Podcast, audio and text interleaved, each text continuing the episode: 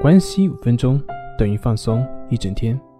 大家好，我是心理咨询师杨辉，欢迎关注我们的微信公众账号“重塑心灵心理康复中心”。今天要分享的作品是：这样做就能缓解百分之九十的焦虑。在迷茫无助的时候，我们应该怎么做呢？你应该只是去体验这个迷茫以及无助。道德经上说：“为学日益，为道日损。”它的意思就是让我们要学会放下。放下什么呢？放下我们自信的造作。人在面对焦虑的时候，更多的是期望去做一些什么东西，或者一些方法，能够缓解自己内心的焦虑。有些人呢会去通过健身，有些人呢会去通过玩游戏，或者是去爬山等等的，去积极的去处理这个焦虑，希望是转移注意力。但是很多时候，焦虑这个情绪本身并没有得到解决。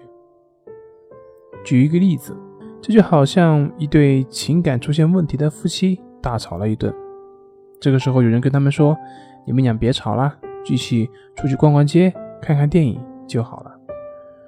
尽管这个做法在某些时候是有效的，但是在大多数时候，也许在逛街的时候，他们会暂时忘记各自的矛盾。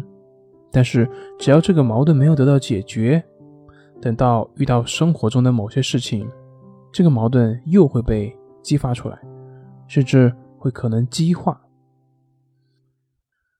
同样的，对于我们的焦虑也是一样。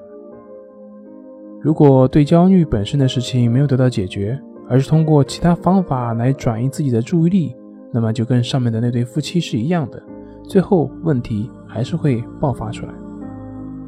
所以，怎么样去对待焦虑呢？对待焦虑，我们首先应该去接纳它的存在，它是我们的心对于外界环境的一种反应。当然，这个过程可能会带给我们一些痛苦。但是，也唯有这种痛苦的存在，才能够让我们的内在得到成长，才能能够让我们的心灵得以完整。比如，一个失恋的人，他可以通过马上重新再找一个新的女朋友，在短时间来看是可以缓解失恋的痛苦。可是时间长了，他会因为自己的草率的决定而遭受更大的痛苦。再比如，面对工作中的困难，我们可以选择逃避。去找一个简单的工作，但是同时，你也就意味着得忍受枯燥以及毫无意义感。所以，焦虑所带给你的痛苦是成长过程中所必然的，是我们人格完整的必经之路。等你真正经历了，你就会明白，令你焦虑的正是这个焦虑本身，令你恐惧的也正是因为你对于恐惧本身的逃避而已。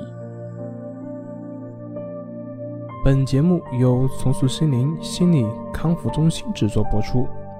好了，今天就跟您分享到这，那我们下期节目再见。